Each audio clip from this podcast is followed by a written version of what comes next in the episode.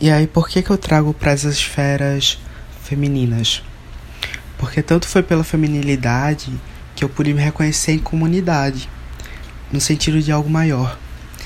E quando eu penso nisso, eu penso muito em religião, religiões, penso muito em como essas mulheres se articulavam, né? Penso muito em como essas mulheres criaram sistemas orgânicos entre si de vida e de, de amor e de criação de possibilidade, de novos mundos. Uh, penso muito a partir dessa perspectiva. Quando eu penso muito em comunidade, penso muito em amor e penso muito sobre feminilidade e reconhecimento, né? Penso muito sobre isso. E estou fazendo essa, essas conexões aqui. Um pouco baseada nas obras de Hooks, que eu pude ler pouco. Eu não vou citar nada, mas eu posso dizer que eu tô. Ultimamente eu tenho tido muito inspirada pelo texto Entire Woman da Bell Hooks é, no português brasileiro e eu não sou uma mulher tenho lido muito isso e perpassado muitas coisas por por minha cabecita latina e que eu queria compartilhar um pouquinho queria só passar a visão para vocês. Não sei porque eu tô gravando a introdução. Era pra começar a narrar e dar o texto, mas tô pedindo, tô pedindo, tô pedindo que eu seja mais falatório, uma coisa assim. Então. É isso, não sei. Será que eu continuo sendo conceitual? Será que eu me entrego às massas e edito o meu material finalmente? Só o futuro dirá. Eu tô gravando agora e você tá aí ouvindo futuro, hein? então bora lá. E aí por que eu trago para as esferas femininas?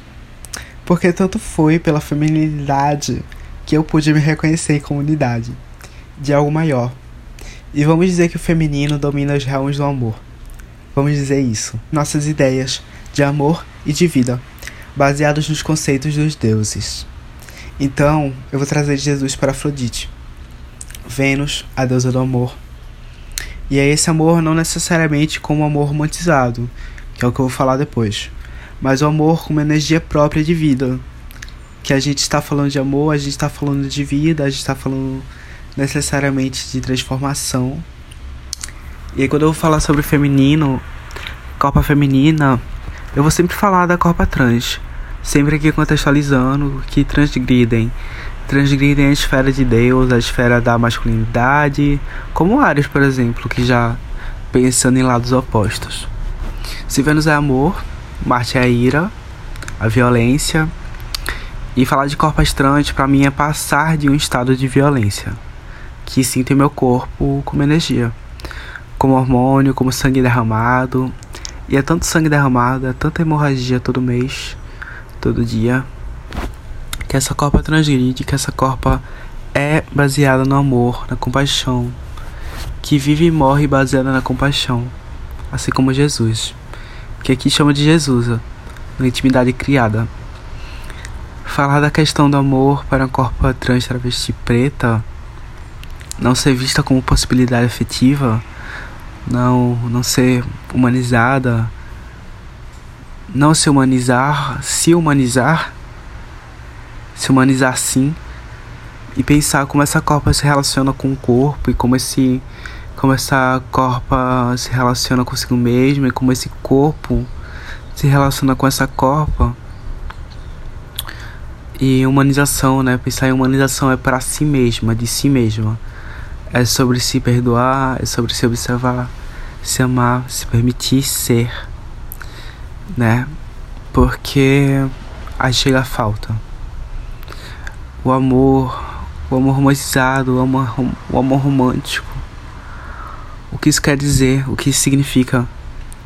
E por que que essa corpa almeja tanto? E por que que esse corpo que eu almejo, eu almejo esse corpo?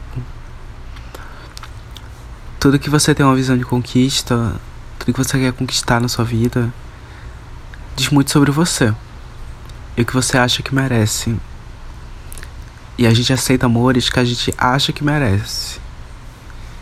E as marés vão mudando, vão sendo e vão estando em completude. Está em completude. Para estar em completude é necessário amor, senão o meu, o de outro. E ainda assim parece que é sempre o do outro. Mas não pode ter a violência como resposta para nada. Porque da mesma forma que uma travesti tem que passar por essa transgressão, essa ponte, encarar as mazelas da masculinidade, seus questionamentos que são respondidos com violência, questionando a si mesmos, suas próprias existências, questionando essas imposições, o que é masculinidade, o que é feminilidade, questionando essas imposições, porque a meta final é a liberdade, é a catarse, que se expressa na violência contra a mulher, por exemplo. Acho que é o exemplo mais cru, mais fatal, mais vital para a gente compreender como acontecem essas relações. E tudo isso está muito um pressuposto de um individualismo muito fraco, muito simples e próprio daqueles que não conseguem ter essa resposta mesmo. Porque ninguém tem resposta de nada. E se encontram fragilizados e precisam fragilizar outras corpos, outros corpos, que são esses corpos que fragilizam os seus sistemas que já são falhos. E que os homens estão inseridos nele, mas estão inseridos neles, e eles querem manter esses status e compreender seu lugar, esse status. E tudo isso é um processo de crise que todos nós, né, todos nós tivemos que passar também. Mas a resposta é diferente, a resposta de Vênus é a resposta do amor. E outra vez aqui não estou me baseando no romantismo da mulher que serve ao homem, a mulher que ama, a mulher que é docilizada, a mulher que é energia feminina de amor e pura e casta. Não quero levar para esses realmos. Porque na verdade vai ver que o amor tem muito mais a ver com violência do que a gente pensa. E a violência vai aparecer. E aí qual vai ser a nossa resposta para quando essa violência aparece? Por que a gente ama tanto? No mundo de homens, por que a gente ama tanto?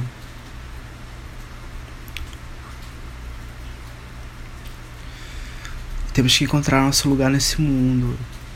E muitas vezes o único lugar que nos, que nos existe é o amor mas também é o lugar que mais não nos existe.